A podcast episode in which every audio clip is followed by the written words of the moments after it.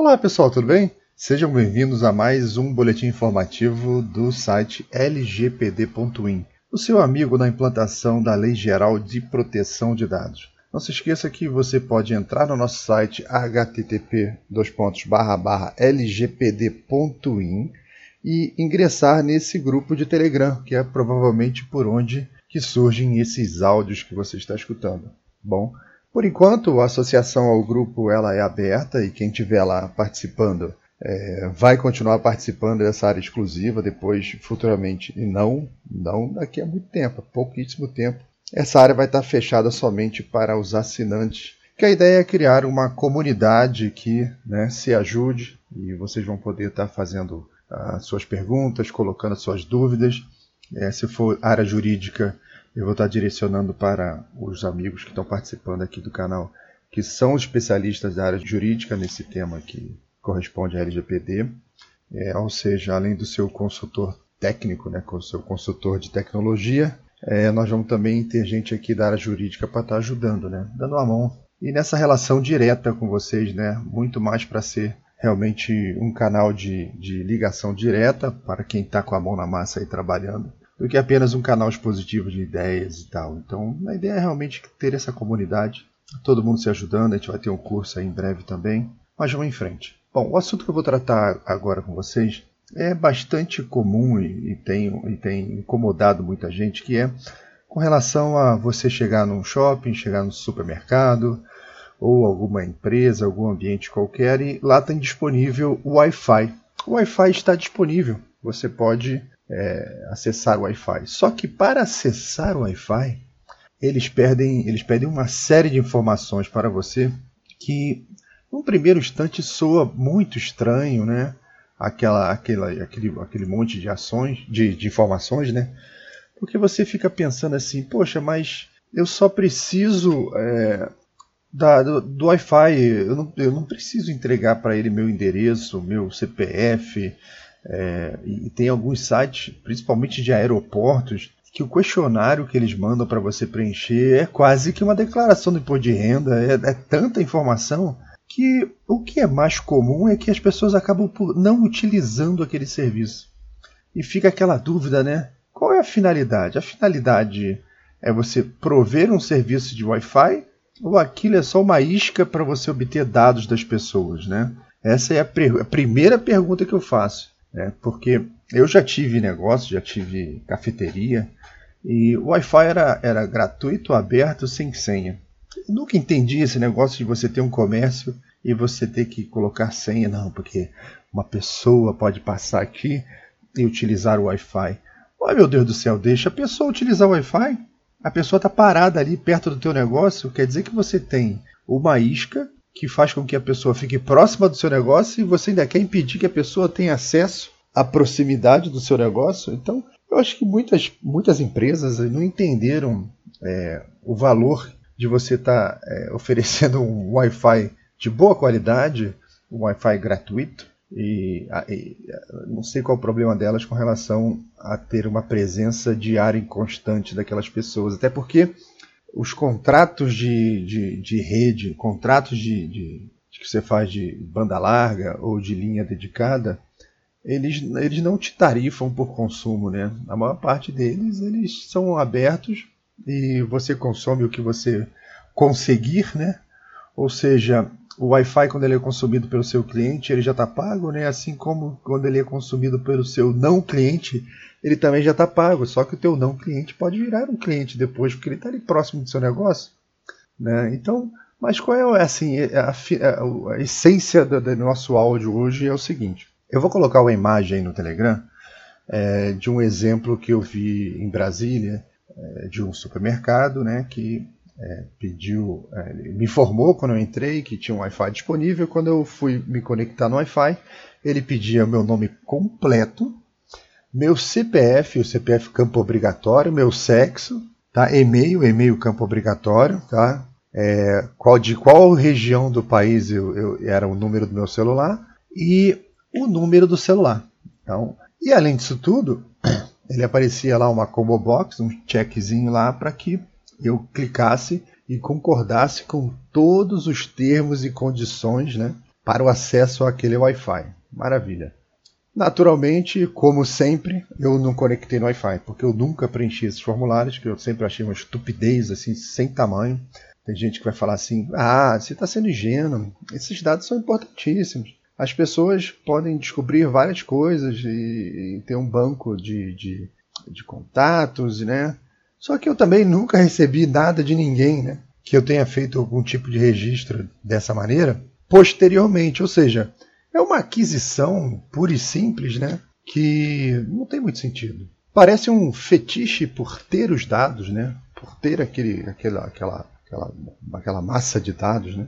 Bom, sobre o, o, o, sobre o ponto de vista da LGPD, você tem um primeiro grande problema acontecendo aqui, que é o princípio primeiro da LGPD fala sobre finalidade. Né?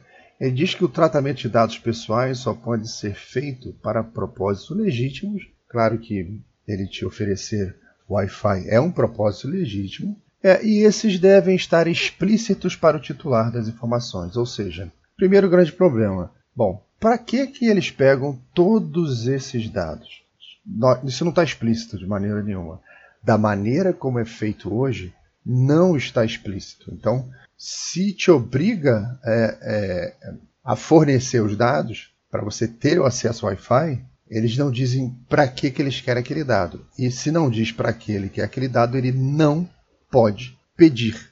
Tá? Então, isso seria uma violação direta ao primeiro princípio da, da LGPD. O segundo princípio, que é o da adequação, né?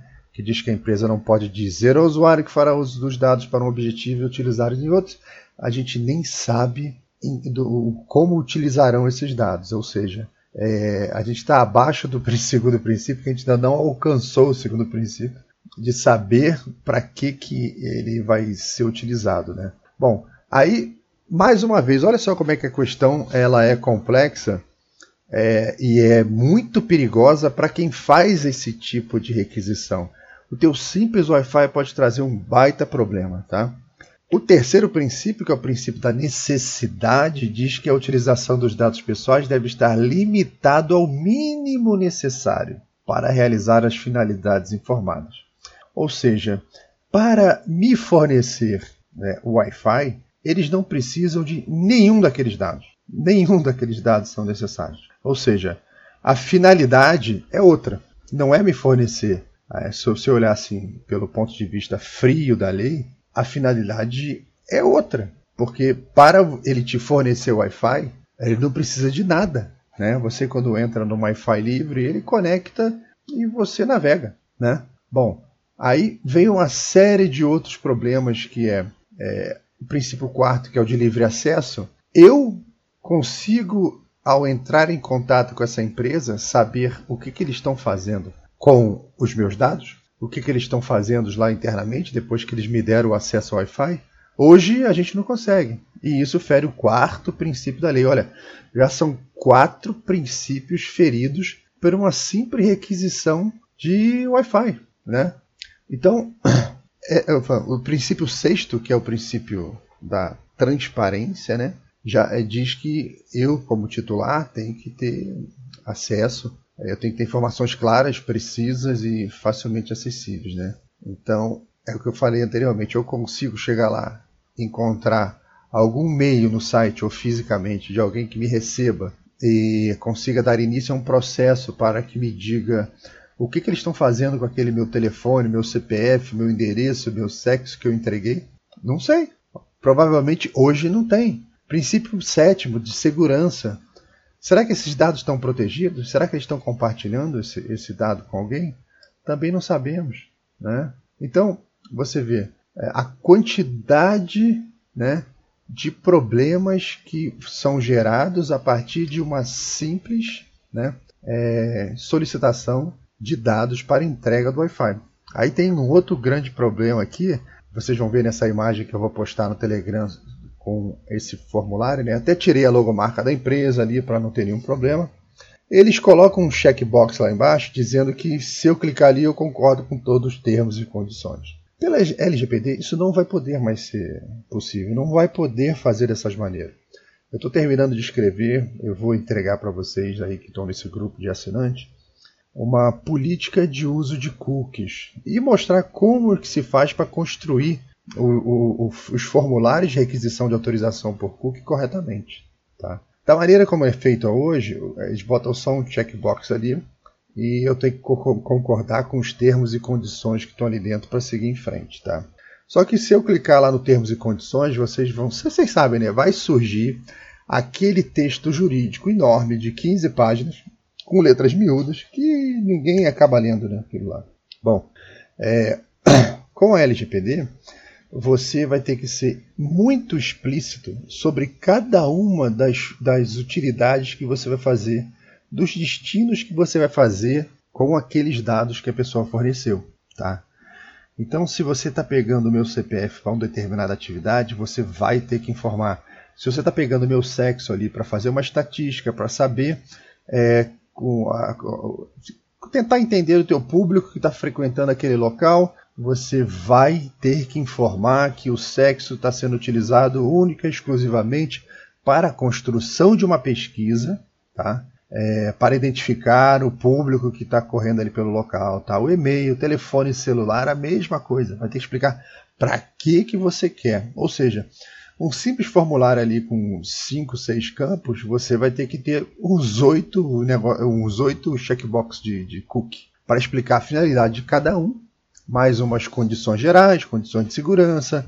E o texto dessas condições tem que ser claríssimos, simples, curtos, diretos. A lei fala disso, tá? Ou seja, a sua relação com o usuário tem que ser a mais transparente possível, né? Ou seja, além disso tudo, você tem o um problema da guarda desses dados. Você vai guardar esses dados internamente, o que vai ser um eterno problema de segurança, porque se tiver algum tipo de vazamento, você vai ter que responder e a multa é aplicada é claro que tem uma série de condições para dar o peso da multa, mas ela é aplicada individualmente por cada vazamento. Né? Você tem um banco de dados lá com 10 mil, 5 mil, sei lá, 100 mil usuários. Digamos que isso aqui seja um Wi-Fi de um shopping, né?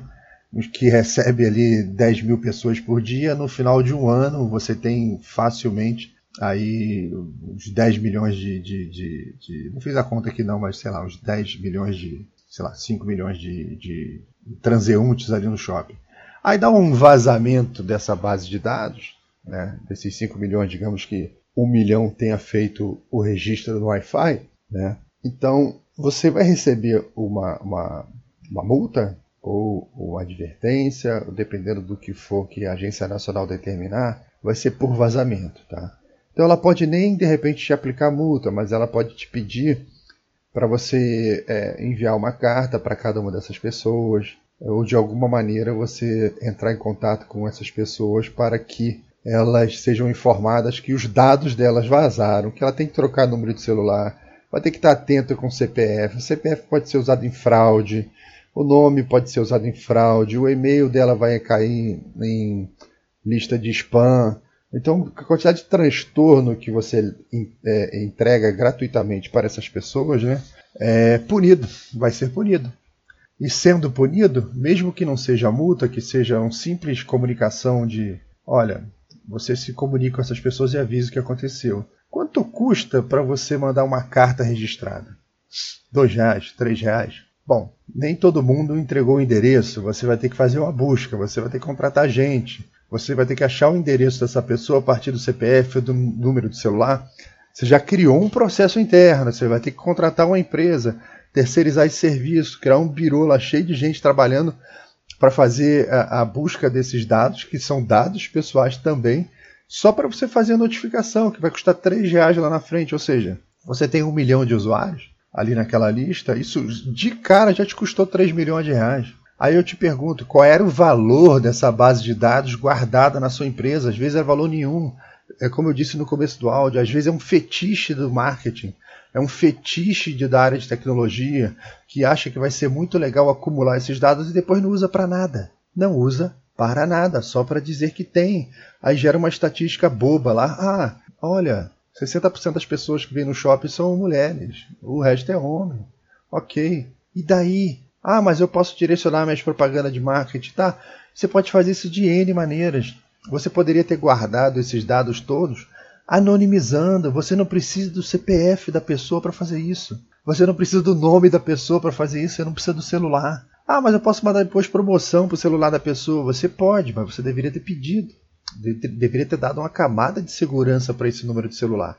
Ou seja, vejam quantas implicações existem num simples pedido de Wi-Fi. Né? Ou seja, é, esses pequenos detalhes vão trazer grandes problemas. Dar proteção né, a um dado pessoal, dar proteção a um patrimônio de outra pessoa, não é brincadeira. Vocês já pensaram a responsabilidade que tem a pessoa que faz o transporte escolar? Né? Ela tem que acertar 100% do, do trabalho dela todos os dias. Ela não pode esquecer de entregar uma criança. Olha o transtorno que é você é, esquecer de pegar uma criança na escola ou esquecer de entregar em casa. E já teve caso aí, tem notícia de gente que esquece criança dentro de carro. Incrível, inacreditável.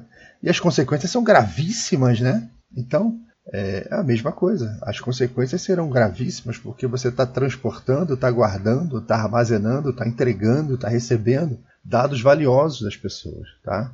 Então, bom, boníssimo início de semana para todo mundo. Vamos continuar estudando, vamos continuar em frente, que a jornada é longa e agosto está chegando. Um abraço, pessoal.